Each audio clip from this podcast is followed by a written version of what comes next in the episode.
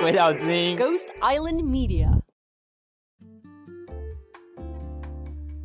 A couple years ago, I went on this date that I just can't seem to forget. Before you make assumptions, it's not because I thought I met the love of my life or anything. The reason is because of a particular question he made. In this life changing conversation, he asked, So, what was the last book you read? How was I supposed to explain to a guy who reads history books and biographies for fun that the last time I read anything was on Wattpad?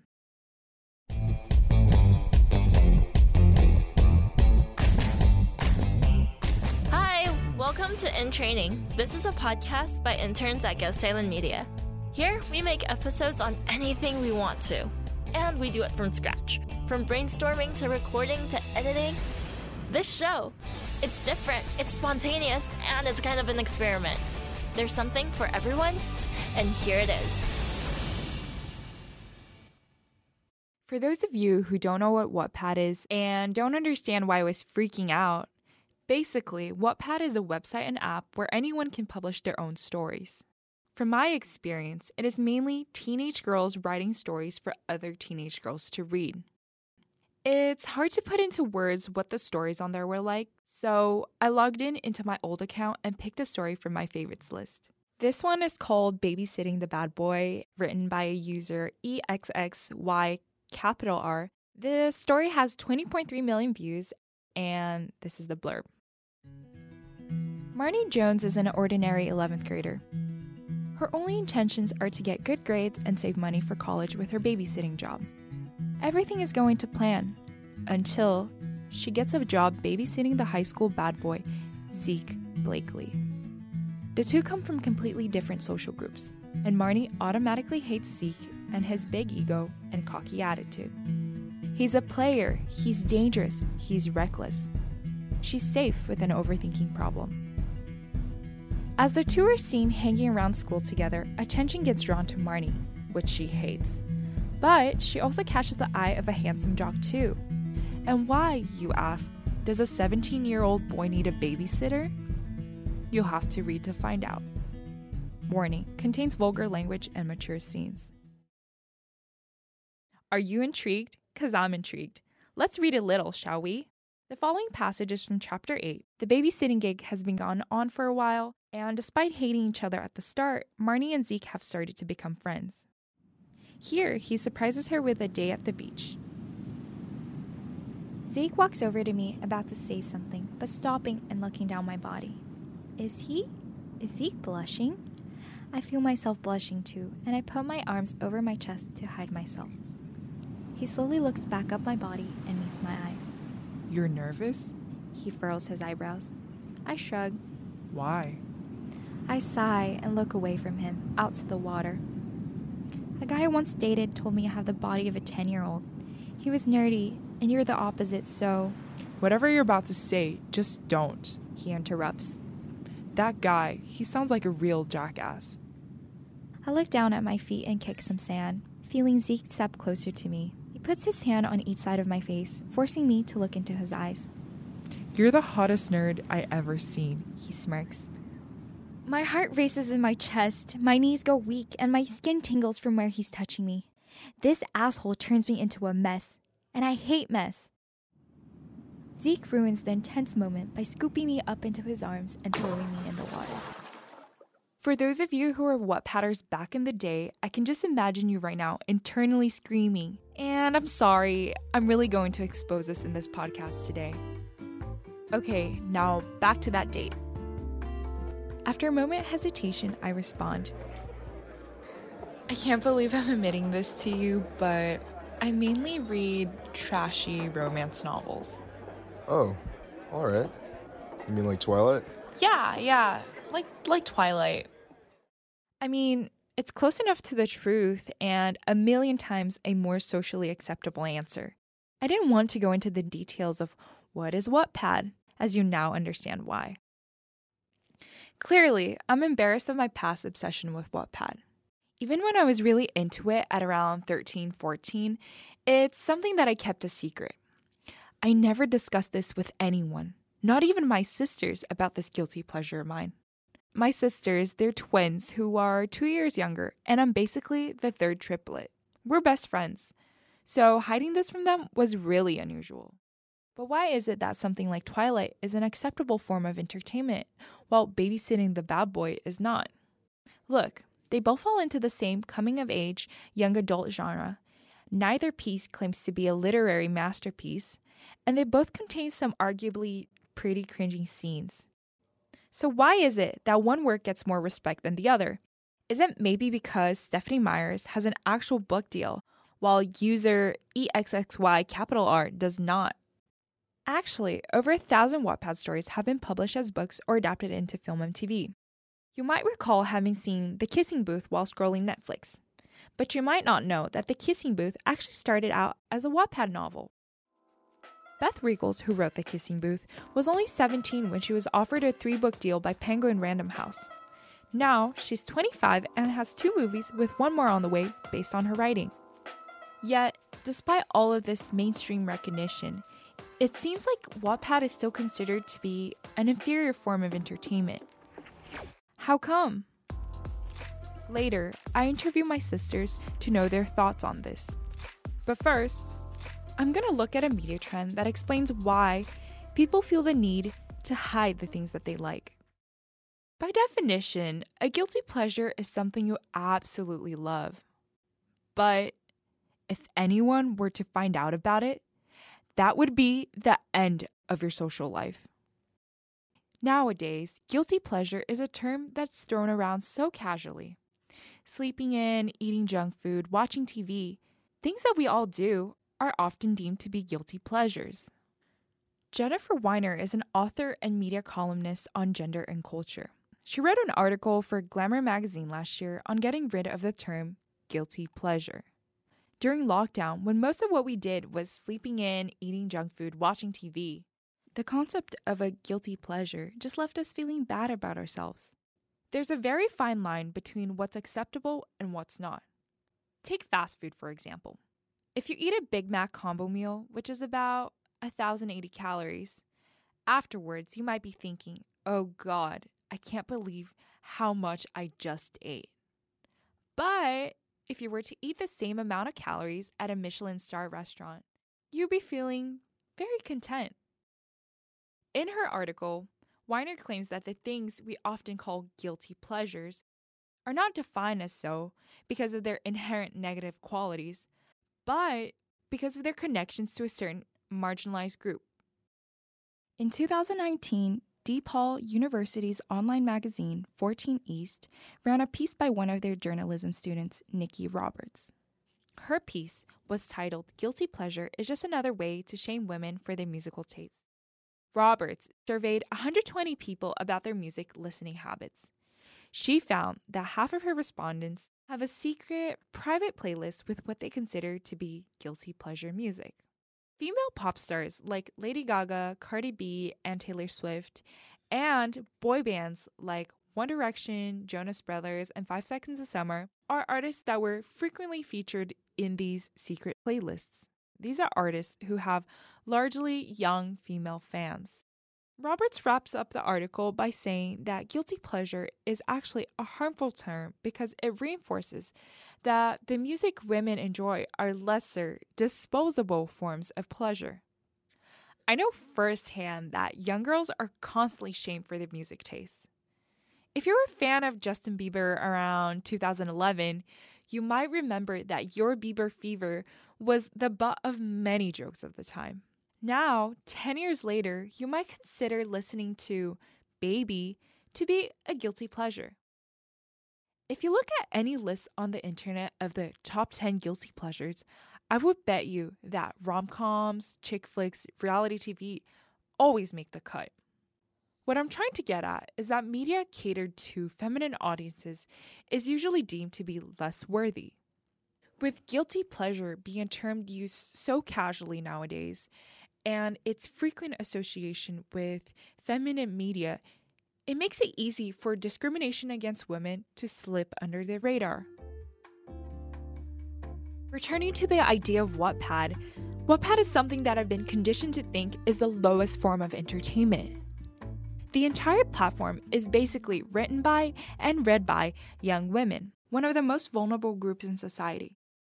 My entire life, I've seen young girls be mocked for thinking and behaving the exact same way they were told to. I remember being as young as eight years old, right when Camp Rock came out, saying that I hated the Jonas Brothers because I thought if I said I liked them, I would be labeled as a boy crazy fangirl. But at that age, I was already a crazy fangirl of High School Musical.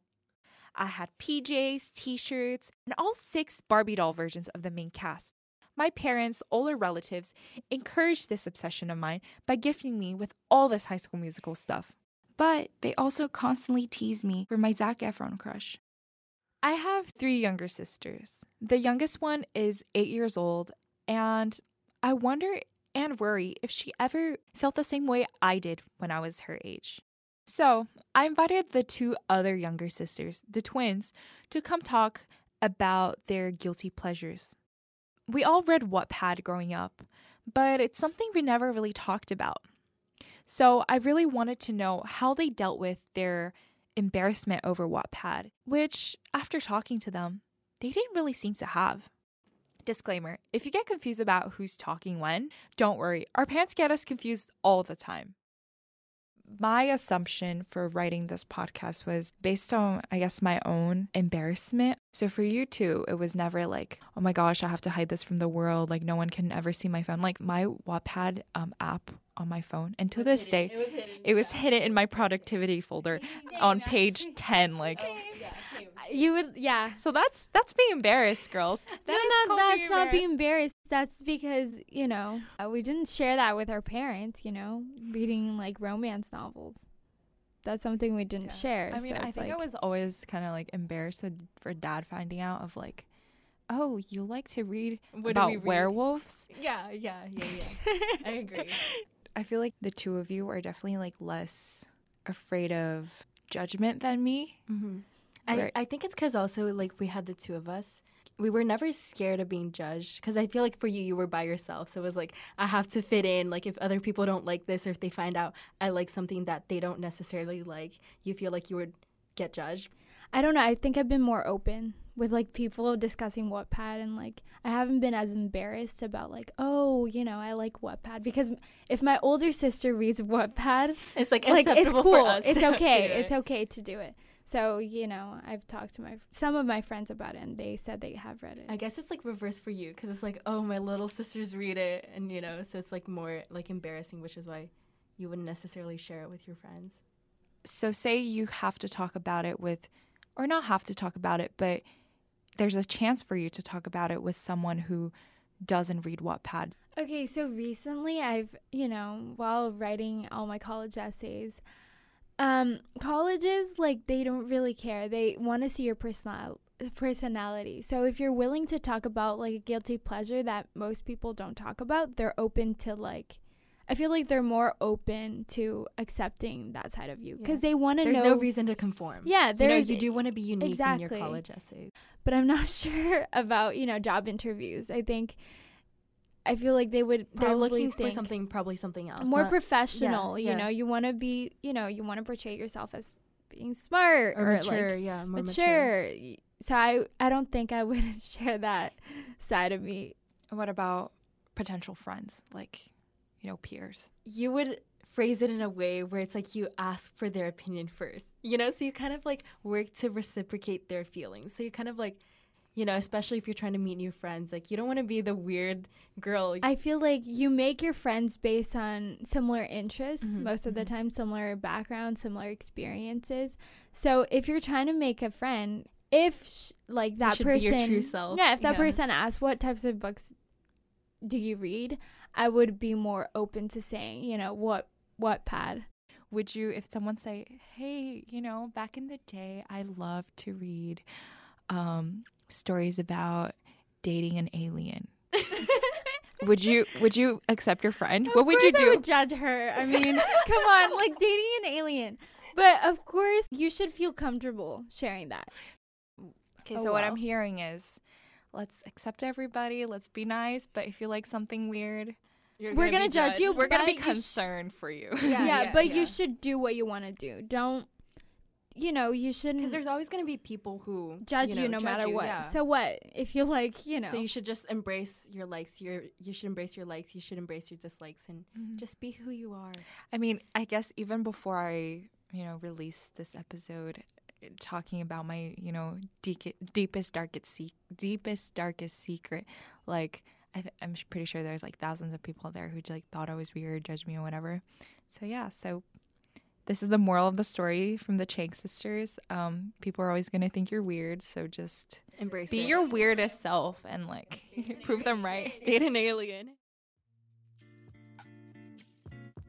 After talking to my sisters, I realized how much they looked up to me when we were growing up.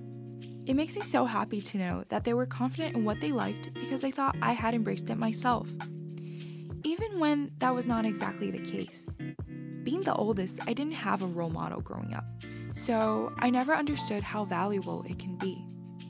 I'm not worried about my eight year old sister ever feeling bad about who she is and what she likes because I know that being there to support her is enough. If you want to see change in the world, you really have to be the one to take the first step. If you have something you're embarrassed about, whether it's a guilty pleasure or a part of yourself, really, just embrace it.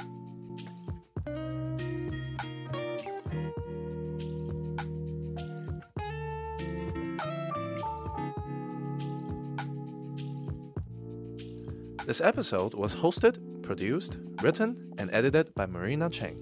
Production coordination by Trevor Liu. Executive produced by Ghost Island Media.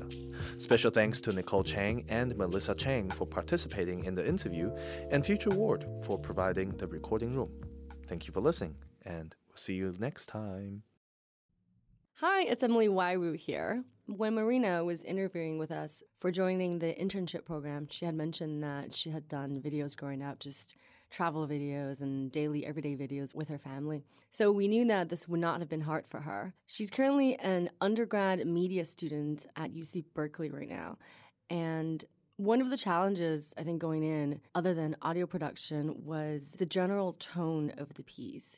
Initially, Marina had a very formal writing style uh, that was very fitting for essays and theses and um, presentations. But in making a podcast, we really encouraged her to scratch all of the formal talk, all of the formal vocabulary and sentence structures, and tell it like a podcast. And I think the result really came through. We love listening to podcasts because to us, it feels like the host is our best friend, that we're listening to our BFF talking to us. And so I think for any other students out there looking to give their hand on podcasting, um, that's one of the things to remember is just to be colloquial about it, be comfortable with speaking into the microphone as if you're talking to your best friend. For us, the executive directors, it was really fun to see how this piece developed because Marina built in not just her own narration, but she rebuilt some of these scenes her date at the restaurant, the Wattpad scenes, and then the chat with her sisters. And we love that she took us on a journey to somewhere totally unexpected. And the ending message of being confident about your taste, about what you love, that really resonated with me. I also had an experience growing up where I was at a school interview and they asked me what book I read. And I, at the time, I was binging on John Grisham and I couldn't say it. I was very embarrassed. I would read a John Grisham and then watch the movie that it was adapted into. I really loved seeing that transformation. But at the time, I wasn't able to articulate that. I just thought, oh, I'm at a school interview. I'm not supposed to say I'm reading John Grisham. I should have said, I don't know, the Bronte sisters or something, right? Uh, um, so, yeah, so I love the ending message and just getting a peek into Marina's family dynamic with her sisters. That was quite lovely. But also in doing a piece that could have potentially been heavy, it was tricky trying to balance the middle part where it was um, heavy analysis, um, how much to keep in, how much to keep out. And we thought the ending balance was quite nice. So, yeah, good job, Marina. Good luck back in school, and uh, we'll see you soon.